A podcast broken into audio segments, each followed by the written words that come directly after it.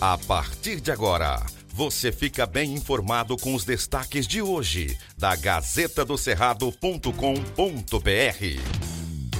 Olá, sextou e nós chegamos aqui com as notícias para deixar vocês bem informados sobre o que acontece aí no Tocantins. Eu sou Mário Cotrim. Olá, eu sou Marco Aurélio Jacob e trazemos para você aí no seu município as principais notícias do Tocantins. Obrigado por sua audiência. Condenação. O Tribunal do Júri decidiu condenar o pedreiro Sinédrio de Moraes dos Santos por matar Camila Santos de Souza Lima e arrastar o corpo dela seminu por uma avenida no plano diretor sul de Palmas. O crime foi em julho de 2020. O corpo foi encontrado na LO 35, perto do estádio Newton Santos. Pena de Sinédrio é de 10 anos e 6 meses de prisão em regime inicialmente fechado. Ele não poderá recorrer em liberdade. No julgamento, ele confessou o crime e alegou que agiu motivado por violenta emoção. Na época em que foi preso, ele informou para a Polícia Civil que matou Camila asfixiada após os dois se desentenderem e ela supostamente agrediu. O corpo da mulher foi encontrado horas depois por policiais que faziam uma ronda. Caso triste e indignante. O FT decide exigir passaporte da vacina. O Conselho Universitário da Universidade Federal do Tocantins, o FT, definiu as orientações para o desenvolvimento das atividades acadêmicas no retorno gradual ao ensino presencial do semestre letivo deste ano. O retorno está previsto para o dia 7 de março.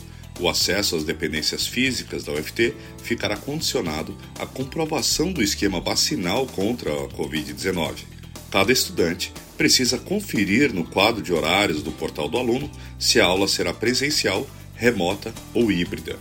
Os alunos que, por motivo de saúde, não puderem estar presentes nas atividades presenciais de seu curso poderão solicitar, mediante análise e comprovação, tratamento especial em regime domiciliar, tal como preconizado no regimento acadêmico da UFT. Veja a resolução completa na Gazeta do Cerrado. Política. Uma exclusiva da Gazeta trouxe um esclarecimento importante.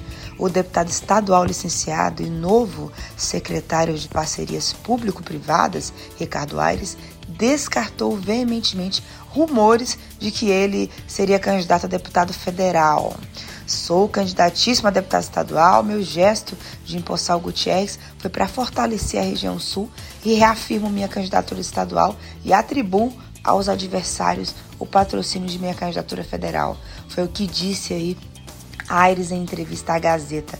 Os rumores estariam sendo alimentados por adversários do parlamentar após ele ceder a vaga temporariamente para o suplente Gutierrez Torquato, que assumiu na última quarta-feira lá na Assembleia. O gesto foi para prestigiar a região sul e dar também a oportunidade para Gutierrez, que vai disputar a vaga de deputado federal este ano.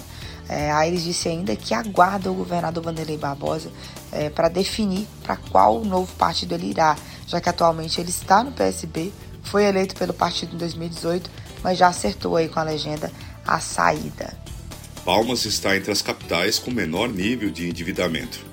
O estudo inédito da Geofission empresa especializada em inteligência geográfica, mostrou em quais capitais do país a situação é mais grave e onde o nível de endividamento populacional se apresenta menos comprometedor. Cerca de 76,6% das famílias do país têm alguma conta, prestação atrasada ou com alguma dificuldade em saldar seus compromissos. As capitais com menor nível de endividamento da população são Boa Vista, Belém, Teresina, Manaus e Palmas, com um ticket médio mensal de 23,56 centavos. Veja todos os detalhes na Gazeta do Cerrado.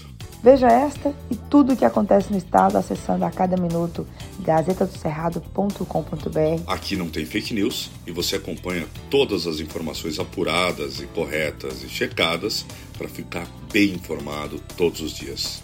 Obrigado por sua audiência e até segunda-feira.